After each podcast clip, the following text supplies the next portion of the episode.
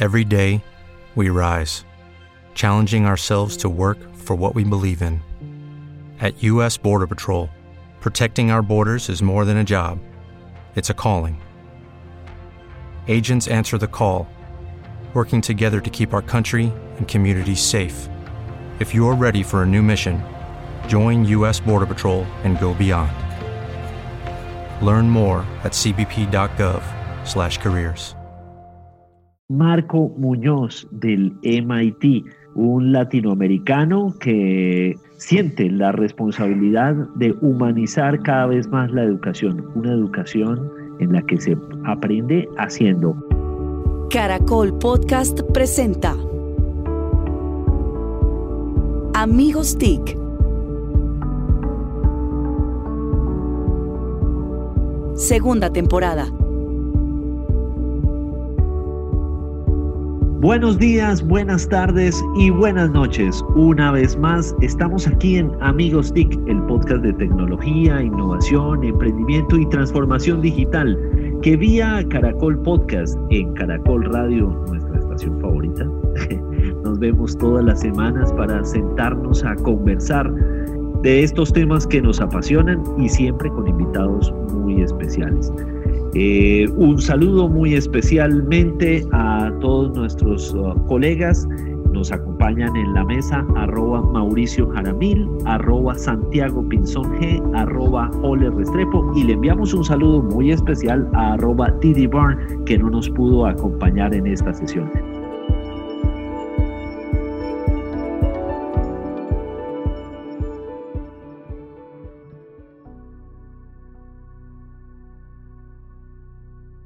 Quiero darle pues eh, la palabra a Santiago para que nos haga el favor, el honor de presentarnos al invitado de hoy. Muchas gracias, Víctor. Pues la verdad es bastante difícil explicar toda esta hoja de vida de un gran amigo que quiere mucho a Colombia. Doy un datico interesante, le gusta mucho el ciclismo, es experto en el tema del ciclismo, sigue mucho el Tour de Francia, de estar muy emocionado como latinoamericano de ver que tenemos cuatro colombianos en el top 10 a hoy en el Tour de Francia. Y a Carapaz, eh, ahí muy cerca también. Total, total. O sea, él, es curtido. Ahorita vamos a contar alguna anécdota de él. Voy a hacer lo más práctico de, de, la presentación para, para entrar a sacarle mayor provecho. Tiene muchos años de experiencia. Es un mexicano que además ha estado trabajando en diferentes espacios del tema empresarial, digamos, en temas, por ejemplo, de, Estados Unidos con, con, México. Lleva también mucha experiencia que trabajó en la Universidad de Texas en el Instituto de Innovación y Creatividad. Fue profesora junto a la Facultad de Derecho también de la Universidad de Texas. Pues eh, tiene una carrera enorme en términos de, de, experiencia en desarrollo sostenible y productividad. Ha trabajado temas agropecuarios, temas finalmente de de ciencia, de tecnología. Nos acompañó hace unos días en el SEC de la ANDI, en el Congreso Empresarial Colombiano, nos ha acompañado hacía otros seis años. Y pues parte de, esta buena conversación es que en, en, MIT estamos hablando muy latino, muy hispanoamericano en estos días y, por eso pues es una gran oportunidad por, por el liderazgo que tiene ahorita MIT en términos de quien preside MIT, que es también eh, de Iberoamérica, y todo ese conjunto de conversaciones que se están dando. Entonces, Marco, una maravilla que nos acompañes en el día de hoy. Eh, es un placer para todos nosotros tenerte aquí en Amigos TIC. Muchas gracias por la invitación, Santiago. Un placer conocer a todo el grupo. Pues muy contento de estar, por lo menos espiritualmente, ahí en Colombia, ¿no? Ahorita, ahora mismo estoy en Boston, pero con mi corazón en, en Colombia, en, en todos los lugares donde están ustedes. Pues empecemos porque todos asumimos que sabemos qué es MIT, pero muchos de la audiencia no necesariamente saben qué es MIT y qué traduce y cuál es la historia de MIT. Si nos puedes contar para empezar la conversación, Marco. Sí, bueno, MIT es una, una universidad tecnológica, Massachusetts Institute of Technology, de ahí es MIT, que, que se creó en 1861 con la idea de, de poder enseñar, eh, poner en práctica lo que pensáramos en ese momento pues estaba la, independencia de la Estados Unidos y se creó con un lema que era mente y manos. Bueno, lo que pienso lo tengo que llevar a la implementación. En ese momento era algo complicado porque la educación se pensaba que era solamente para los privilegiados, ¿no? Y, y, los privilegiados pues no usaban las manos. Los privilegiados nada más pensaban. Entonces, MIT venía con un concepto totalmente revolucionario, muy incómodo para, los, para la época en ese momento, de que nosotros íbamos a enseñar haciendo. Y, así es como empieza MIT. Se crea, eh, establece una misión diferente a otras universidades porque dice, bueno, nosotros vamos a, a enseñar, a hacer investigación, a, a promover el capital humano, igual que todas, pero al final dice, pero todo esto lo vamos a hacer para resolver los grandes problemas de la nación y del mundo. Entonces, es una universidad que se creó no solamente para Estados Unidos, en un momento muy importante para Estados Unidos en esa época, pero pensando más en, eh, una forma de qué, qué, puedo hacer yo para llevar el conocimiento para beneficiar a todo el planeta. Y, nació con ese compromiso. Entonces, es una universidad pequeña, tiene 11.000 estudiantes, eh, con 1.000 profesores, pero bueno, al día de hoy tenemos 96 premios Nobel que han eh, salido de MIT o están afiliados con MIT. Y con esa teoría, bueno, con ese principio, ese, ese compromiso de que lo que pienso lo tengo que llevar a la implementación, es una universidad muy emprendedora. Entonces, hace cuatro años hicimos un estudio sobre esto de si aplicábamos la mente y las manos. Bueno, la mente pues se ve con los Nobels, la, que producen mucho conocimiento, pero las manos era más complicado y encontramos en ese momento que había más de 30.000 empresas en el mundo de exalumnos de MIT con 4.6 millones de empleados y casi 2 trillones de dólares en ventas. ¿Cómo es posible que una universidad de solamente 10.000, 11.000 estudiantes, solamente 160.000 ex estudiantes vivos, pudiera tener un impacto tan importante que si juntáramos a todos en un solo lugar sería la décima economía del planeta? Entonces, eh, mucha gente me dice, bueno, ¿cómo es posible que hagan eso? Bueno, es muy fácil. La, la, receta secreta es lo que piensa, trata de llevarlo a la implementación, pero para el beneficio de la humanidad, no para tu propio beneficio. Si te enfocas en tratar de hacer, de hacer dinero, de, hacer, de ser rico, de, obtener reconocimientos, en ese momento estás muy distraído en eso y no en producir eh, realmente riqueza para el beneficio de todos. ¿no? Entonces es una universidad diferente, es una universidad interesante, solo tiene cinco escuelas. Por ejemplo, no tenemos escuela de medicina, pero tenemos probablemente el centro de investigación del cerebro más avanzado del mundo y, el, uno de los centros más avanzados del mundo en cáncer, pero sin escuela de medicina. Y lo que hacemos es que como somos totalmente antidisciplinarios, bueno, interdisciplinarios, que es como se escucha más normal, pero más bien nosotros vamos en contra de las disciplinas tradicionales, todos trabajamos juntos, porque los problemas de la humanidad son problemas que no puede resolver un abogado, un médico, un ingeniero, un arquitecto solo. Los problemas son tan complejos que necesitamos mirar al problema de diferentes ángulos.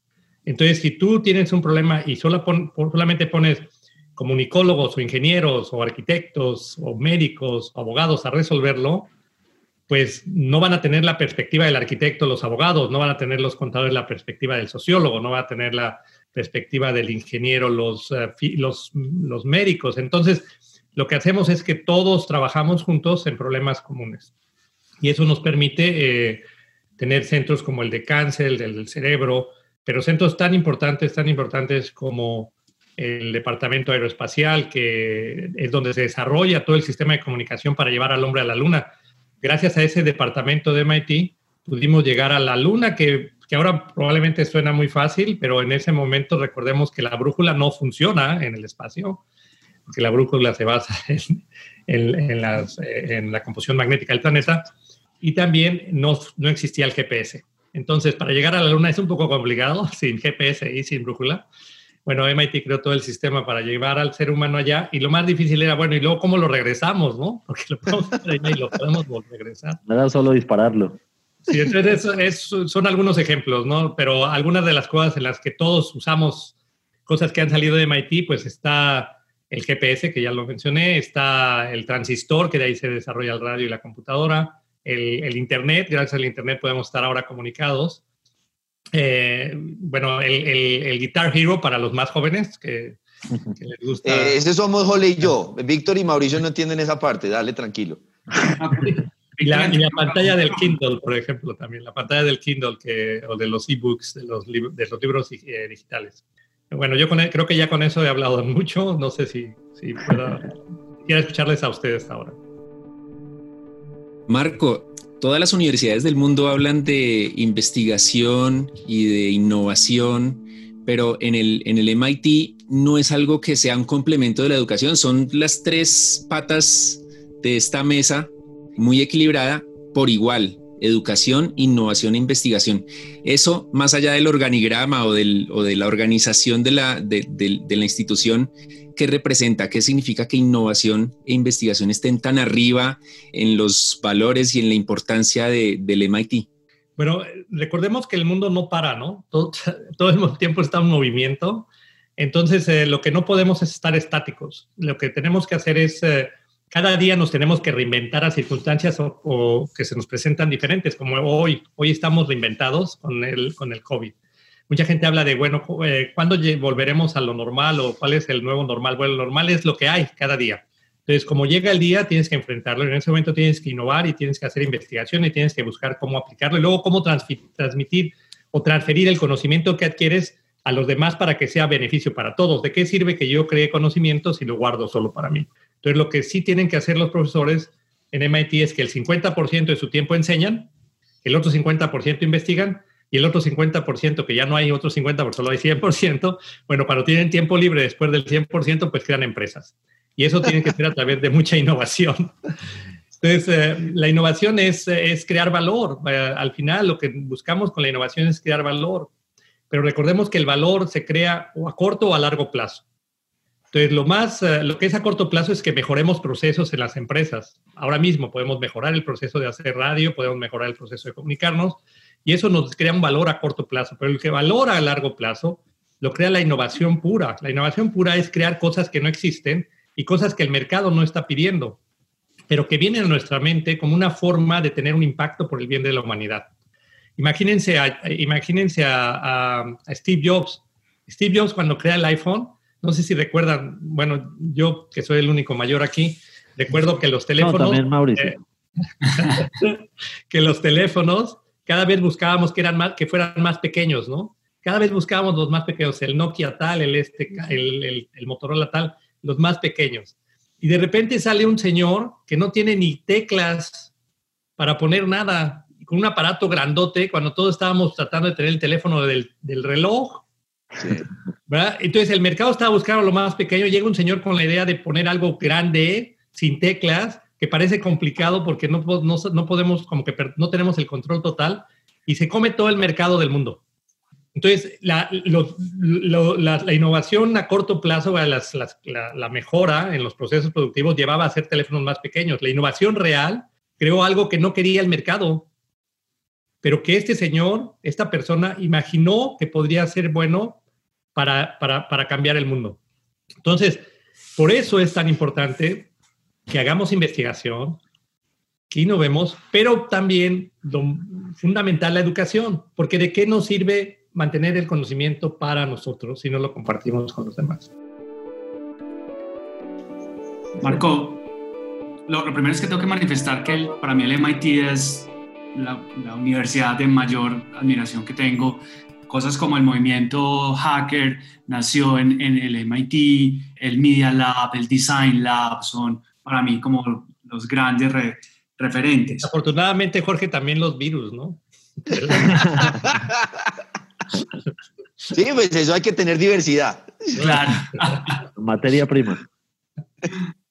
Pero, pero me sorprende que cuando hablabas del inicio del MIT, esos fundamentales en 1800, es ahora lo que nosotros queremos, hacia donde queremos transformar la educación en el siglo XXI, aprender haciendo, eh, aprender con las manos, como toda esa transferencia rápida de la, investigación a la acción.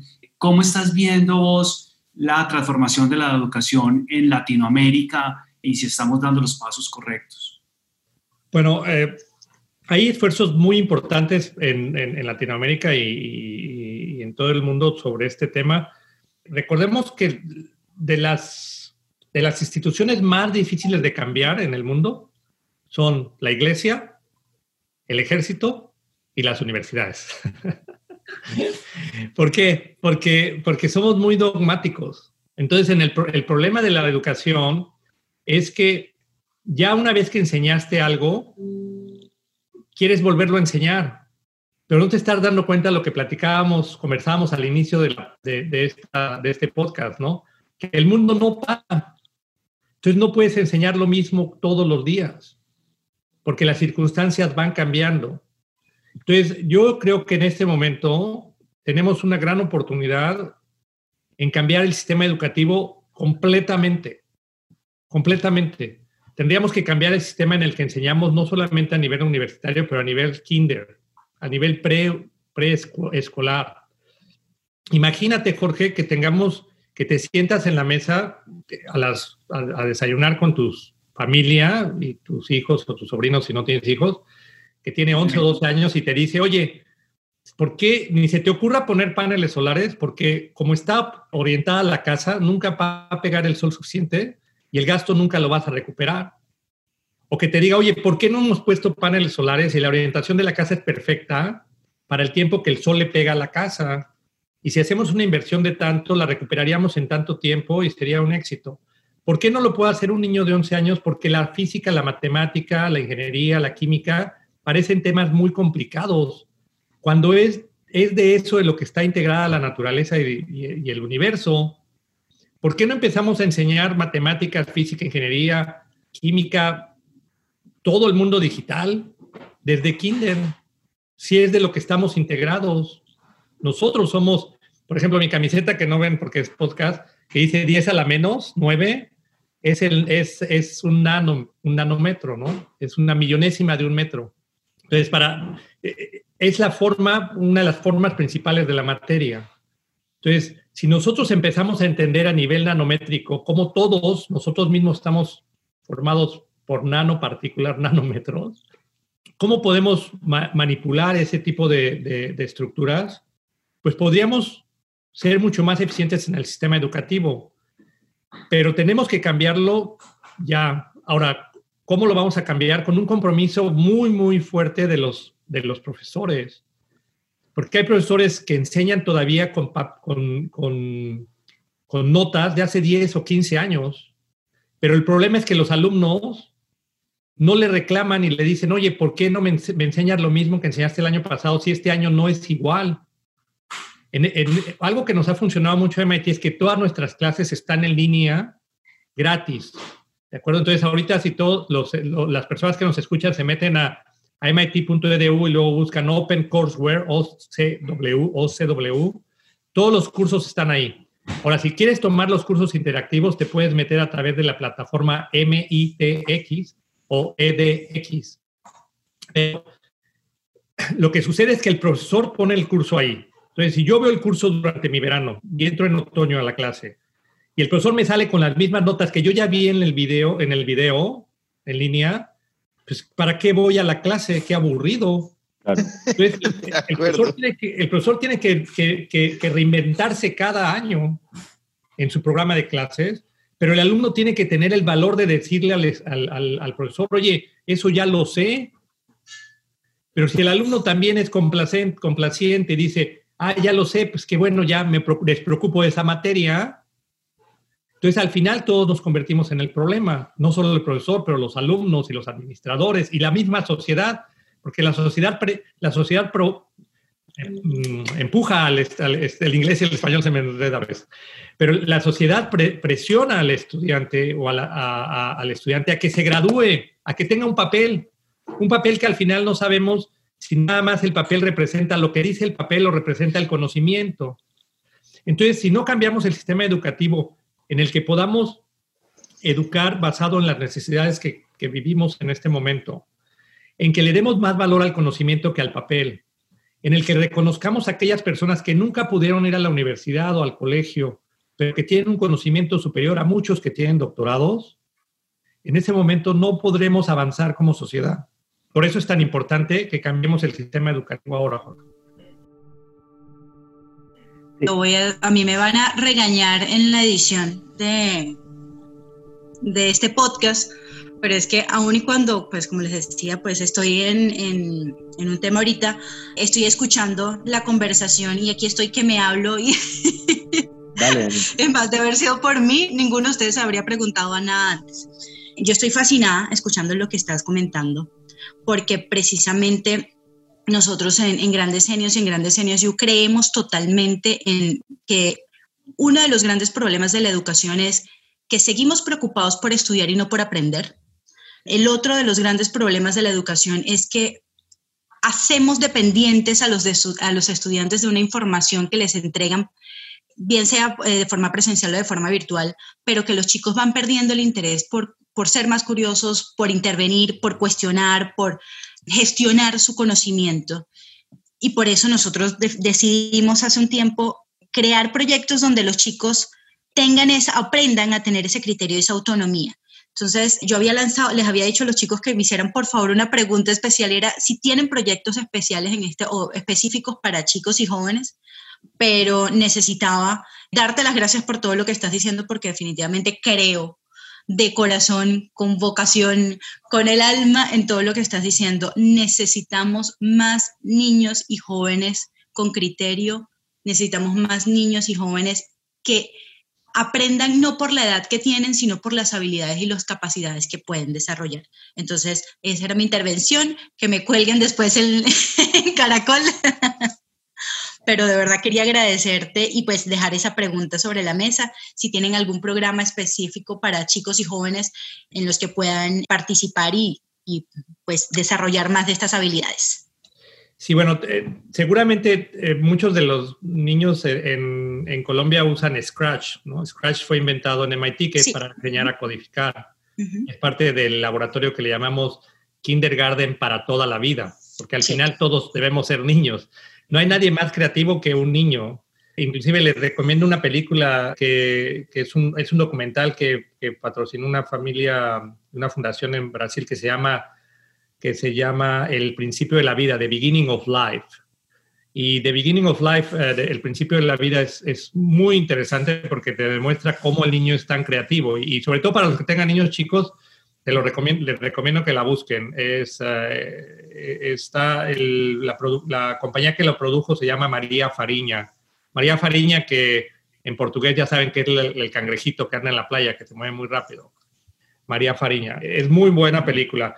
Pero, pero sí, eh, tenemos, tenemos un programa, un proyecto en MIT que se llama, se llama el World, Education Lab, el, el, Laboratorio Mundial para la Educación, donde lo dividimos en, en esto que yo mencionaba, que era el pre-kindergarten al año 12, que es hasta la preparatoria, y luego eh, el bachiller, antes, de la universidad, luego Higher Education, que es universidad y universidades tecnológicas y, y, colegios eh, comunitarios, como nuevo cliente de Western Union, puedes disfrutar de una tarifa de envío de 0 dólares en tu primera transferencia internacional de dinero en línea. Envía dinero a los tuyos en casa de manera rápida, fácil y conveniente. Visita westernunion.com o descarga nuestra app hoy mismo y tu primera tarifa de envío corre por nuestra cuenta. Aplican ganancias por cambio de moneda. No disponible para tarjetas de crédito y envíos a Cuba. Servicios proporcionados por Western Union Financial Services Inc. NMLS 906983 o Western Union International Services LLS NMLS 9069 It is Ryan here, and I have a question for you. What do you do when you win? Like, are you a fist pumper? A woohooer, a hand clapper, a high fiver. I kind of like the high five, but if you want to hone in on those winning moves, check out Chumba Casino. At ChumbaCasino.com, choose from hundreds of social casino style games for your chance to redeem serious cash prizes. There are new game releases weekly, plus free daily bonuses. So don't wait. Start having the most fun ever at ChumbaCasino.com. No purchase necessary. BGW. Void were prohibited by law. See terms and conditions. 18 plus. Y tenemos el Professional Education, que para aquellos que tienen un título universitario o no lo tienen. Y ahí trabajamos fundamentalmente con, chicos y chicas pequeños, ¿no? Pero eh, en, en el PK-12. Pero sí, eh, eh, MIT se piensa mucho como la universidad, una universidad así lejísimos, que es muy complicado de accesar. Bueno, todo lo pueden accesar por, por la manera digital ya cuando se creó la plataforma de EDX, eh, con, eh, se invitó a Harvard y luego a Berkeley, California y a la Universidad de Texas, al sistema de la Universidad de Texas, que ahora hay treinta y tantas universidades. Bueno, ahí hay cursos de todo, hasta de cómo ser feliz. Eh, les recomiendo que... Yo vivo metida en EDX. Y, son, cursos gratis, salvo que tú quieras un certificado, pues pagas. Pero, pero al final lo que, lo que decía, la idea vino del presidente de MIT actual, que es Rafael Rife, que es venezolano, que mencionaba Santiago. Y Rafael lo que piensa es que bueno, no podemos recibir más de 11.000 estudiantes en MIT porque casi ningún estudiante en MIT paga porque son becados, porque para entrar a MIT tienes que, tienes que venir con la idea de cambiar el mundo y tienes que tener los, las calificaciones de ese nivel que son bastante difíciles, son admitidos muy pocos. Pero si eres admitido en MIT, pues seguramente no pagarás porque uh, te, te, conseguiremos una beca para ti. Pero, pero él decía, bueno, yo no puedo admitir más porque perdemos y va, va a quebrar MIT, no podemos porque estamos, no, no, estamos pagándole a los estudiantes que estudian en MIT. Pero ¿cómo podemos llevar MIT al mundo? Pues con esta plataformas digitales, ¿no? Entonces, eh, primero fue el OCW, que fue antes de él, y con él se creó el EDX porque decía, bueno, las plataformas digitales de los cursos estos en línea son súper aburridos, son súper aburridos. No tienes la oportunidad de, de tener interacción con el, con el profesor o, otros estudiantes es aburrido, entonces por eso se creó EDX con esa idea, eh, una plataforma totalmente interactiva. Pero en el, caso, en, el, en el caso de niños, tenemos muchos programas en el área del cerebro, porque, porque um, trabajamos mucho en cómo aprende el niño ahora. Eh, para cambiar el sistema educativo tienes que entender cómo aprendemos entenderlo no solamente desde el punto de vista práctico, pero desde el punto de vista científico.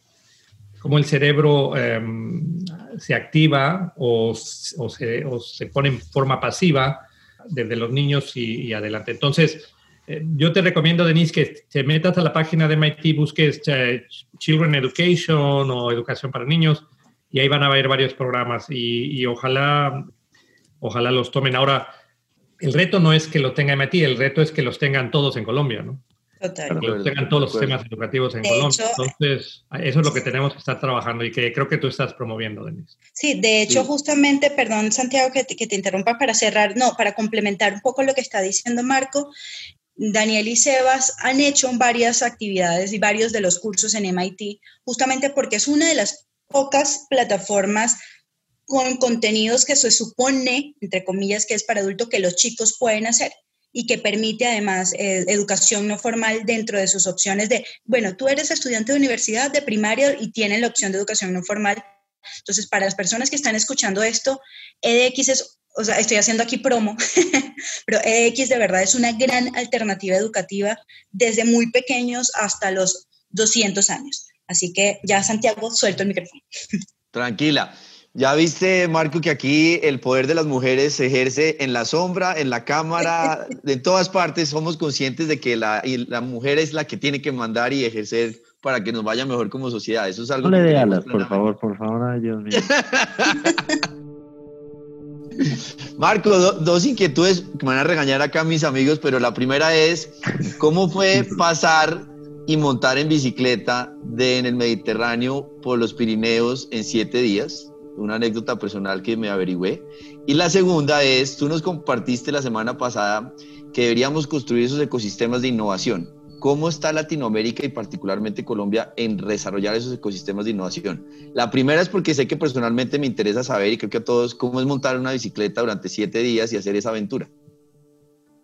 Bueno, lo de la bicicleta lo de la bicicleta, pues es porque es mi terapia. En vez de ir a ver psicólogos o psiquiatras, me subo a la bici y, y bueno, la, he hecho la, los dos recorridos desde el, desde el Mediterráneo, desde, desde, la escala arriba de Girona, arriba de Barcelona, hasta Irún, que está arriba de San Sebastián, en el, en, el Atlántico. Y, y, de, y, de, regreso por los, por los Pirineos y normalmente en esos viajes van colombianos, ¿eh? Así que, Me imagino, los escarabajos. Sí, y es una, y es muy bueno, bueno, yo lo recomiendo, y bueno, Colombia no, no tengo que decirlo, ¿no? Pero el, el, el paisaje. hacia las montañas, subir la montaña es fantástico, aunque sufres, pero vas despacio.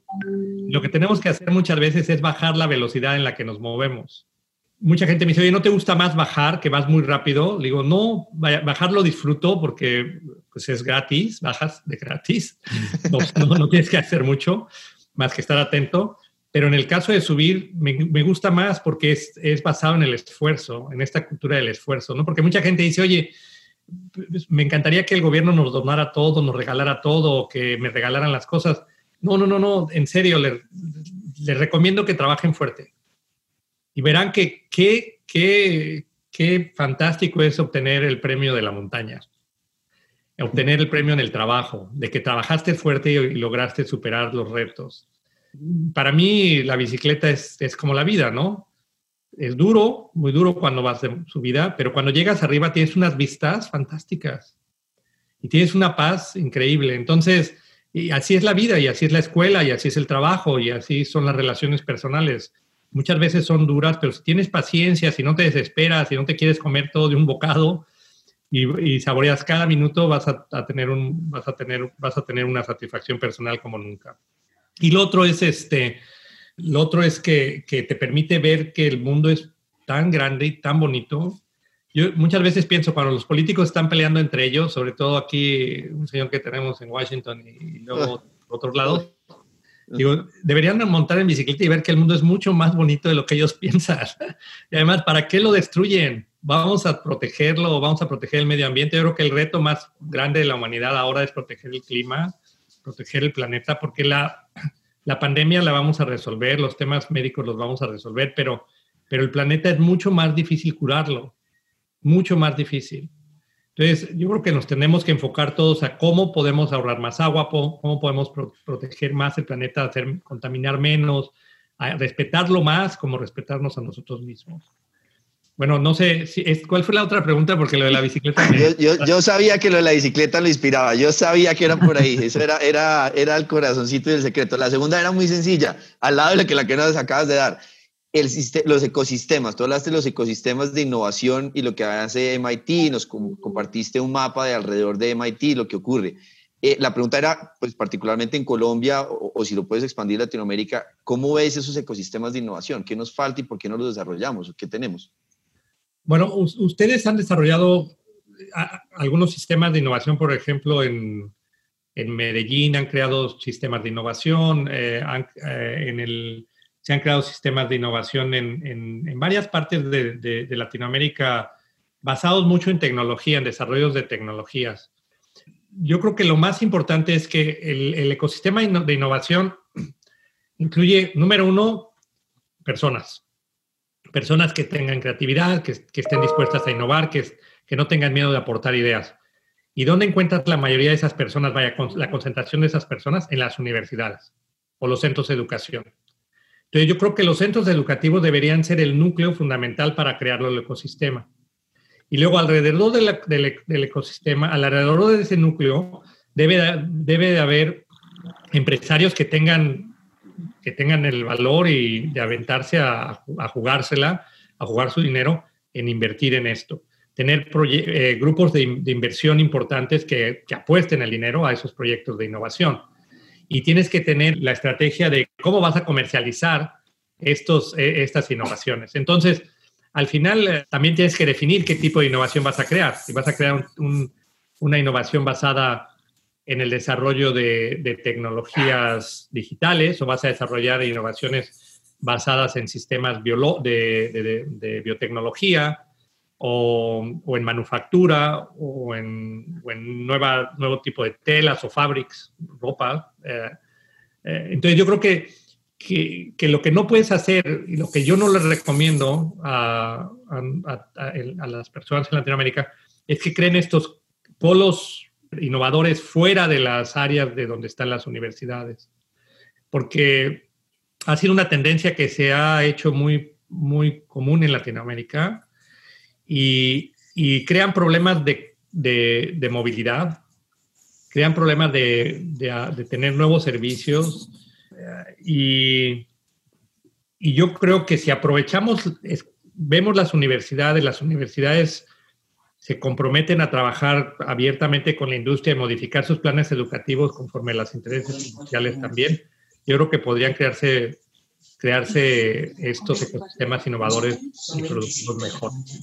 Y el otro tema es el que no lo mencioné al principio, pero que es un tema que para ti, Santiago, es fundamental, es el del mundo digital. Nosotros en MIT, por ejemplo, ahora mismo tenemos, este, tenemos eh, hemos cambiado el, sistema educativo en MIT a partir del otoño pasado, un sistema educativo totalmente bilingüe y, bilingüe, eh, cuando hablo de bilingüe es que no es español e inglés o español y francés o alemán, sino que es educamos el mundo físico y el digital al mismo tiempo. Entonces, si tú te quieres graduar de MIT, tienes que entender el mundo digital tanto como el mundo físico.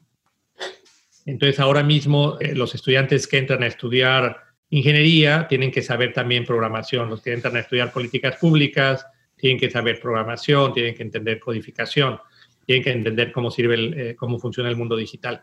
Entonces, eh, es un, esa es una inversión que hizo MIT muy grande, de casi un billón de dólares, en que todos, todos los que se gradúan a partir de los que entraron en otoño en MIT en adelante tendrán que ser totalmente bilingües, entender los dos lenguajes.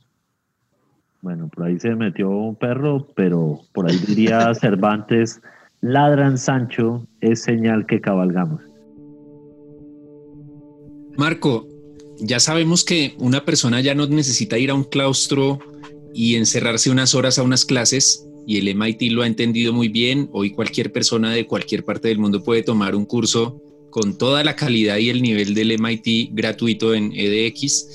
Eh, pero para quienes quieren vivir la experiencia, porque estar en, la sede del MIT y recorrer sus, sus, lugares y sus laboratorios es solo eso, eh, eh, es emocionante. Para quienes sueñan con estudiar en el MIT presencialmente, ¿cuál es el proceso? Ahora nos decía, les sale gratis y eh, es, la mentalidad es que no, es imposible, es demasiado costoso, no lo voy a lograr. ¿Qué tiene que hacer un latinoamericano que sueñe con esto y cuáles son esos pasos? Nunca sale gratis porque hay que trabajar. Tal vez es una exageración la mía, pero lo, primero es, em, es estudiar muy fuerte, pero pensando en el ser humano más que en la materia que están estudiando sino ¿para qué estudio? Bueno, estudio para obtener los instrumentos o las herramientas para poder servir a la humanidad.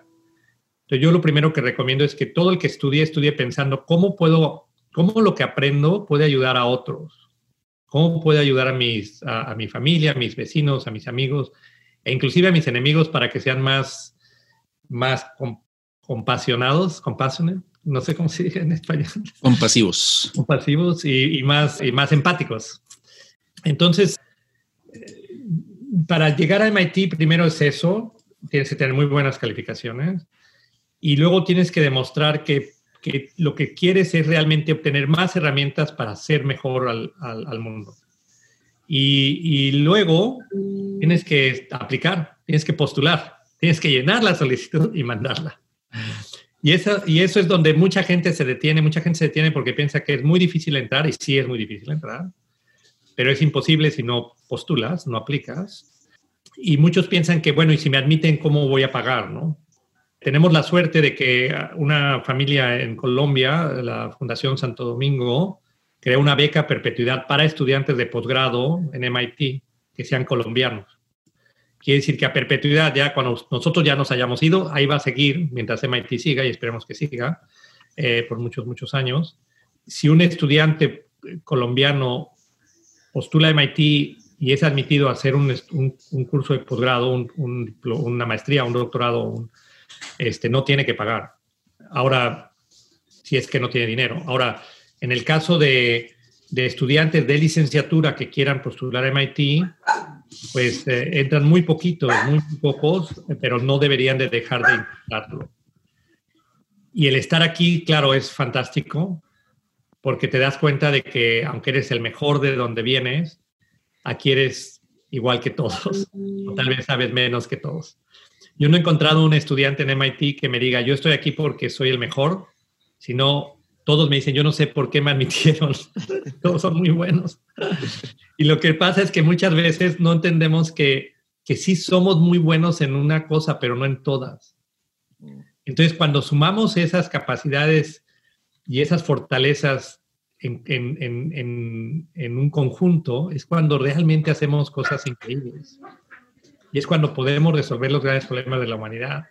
Imagínense si hubiéramos tomado esta pandemia y nos hubiéramos sentado todos y decir, oye, vamos a tomar esta oportunidad para llevarnos bien y para resolver este problema rápido. Lo resolvemos en dos o tres meses. Pero cuando empezamos a pelear, ¿quién sacó la vacuna esta? ¿O por qué no hay que usar máscaras? ¿O por qué si usamos máscaras? ¿O que si usas máscaras te da gripa y que si no la usas también? Bueno, todas esas estupideces que discutimos, en vez de sentarnos a decir, oye, a ver, primero, esto es un virus. ¿El virus cómo se expande? Bueno, pues se expande con la respiración, pues usemos máscara. ¿Qué más? Bueno, pues hay que testearse, hay que hacer, hay que hacer pruebas porque muchas veces no sabes. Bueno, pues creemos el sistema estratégico para crear pruebas lo más rápidamente posible. ¿Y qué más? Bueno, necesitamos inmunidad. Bueno, pues trabajemos todos en crear una vacuna. Abramos todos los bancos de moléculas de las farmacéuticas de todo el mundo y hagamos, utilicemos toda la capacidad de las supercomputadoras a nivel global y hagamos una mezcla de moléculas hasta que encontremos la molécula adecuada. En tres meses resolvemos esto. Pero en vez de eso nos peleamos que si son chinos o no son chinos, que si, es que si esto fue creado o no creado, que si la máscara sí o que no, que si políticamente es, es, adecuado decir la verdad o, o, mejor guardarla. Todas esas tonterías que hicimos como seres humanos, como yo le decía una vez me entrevistó a alguien de, de un laboratorio en México, le decía, es que si, si nos estuvieran viendo los extraterrestres en, la, en, el, en el, ¿cómo se llama? El programa ese de televisión en vivo, el Big, Big Brother o no sé cómo se llama, digo, diría, no, mira qué tontos son estos.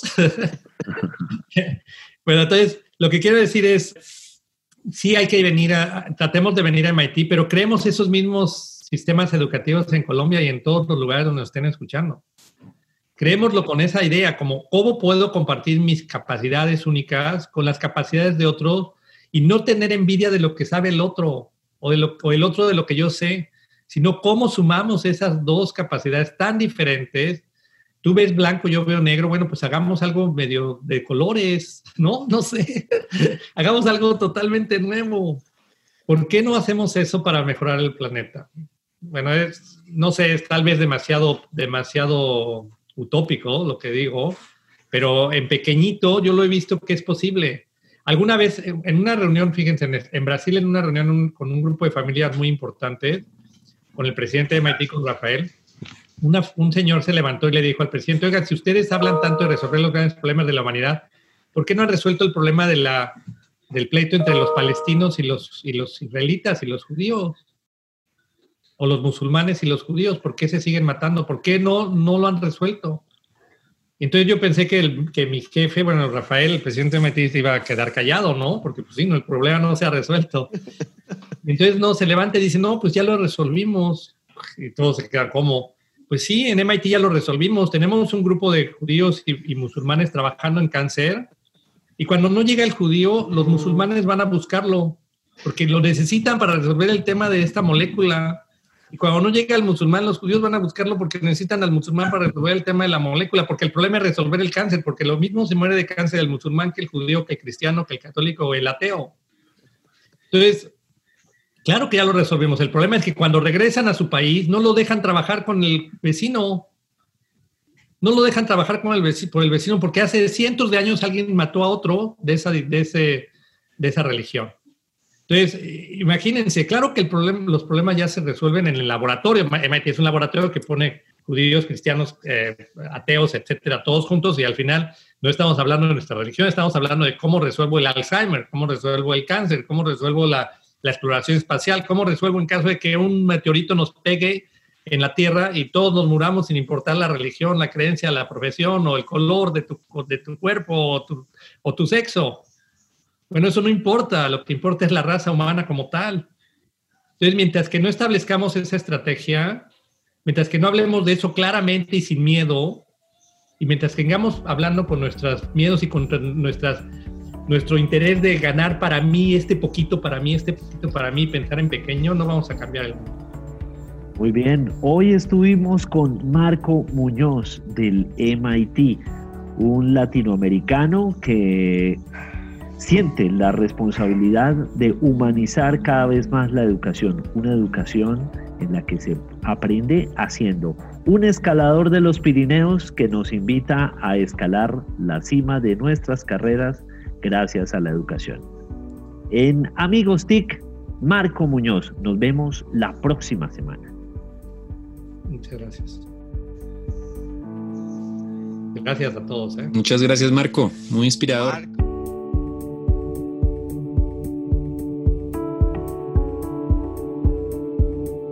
Encuéntranos en Instagram como arroba caracol podcast. Envíanos tus mensajes y comentarios.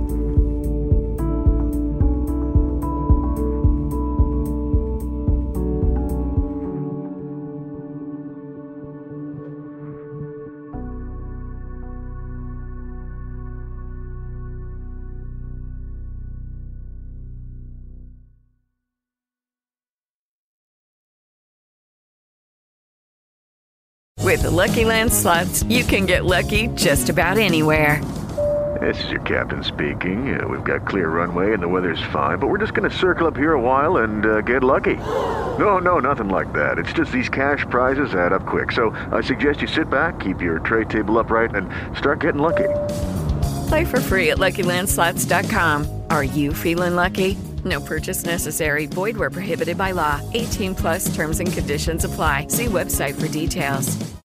With Lucky Land slots, you can get lucky just about anywhere. Dearly beloved, we are gathered here today to. Has anyone seen the bride and groom? Sorry, sorry, we're here. We were getting lucky in the limo and we lost track of time. No, Lucky Land Casino, with cash prizes that add up quicker than a guest registry. In that case, I pronounce you lucky. Play for free at LuckyLandSlots.com. Daily bonuses are waiting. No purchase necessary. Void where prohibited by law. 18 plus. Terms and conditions apply. See website for details.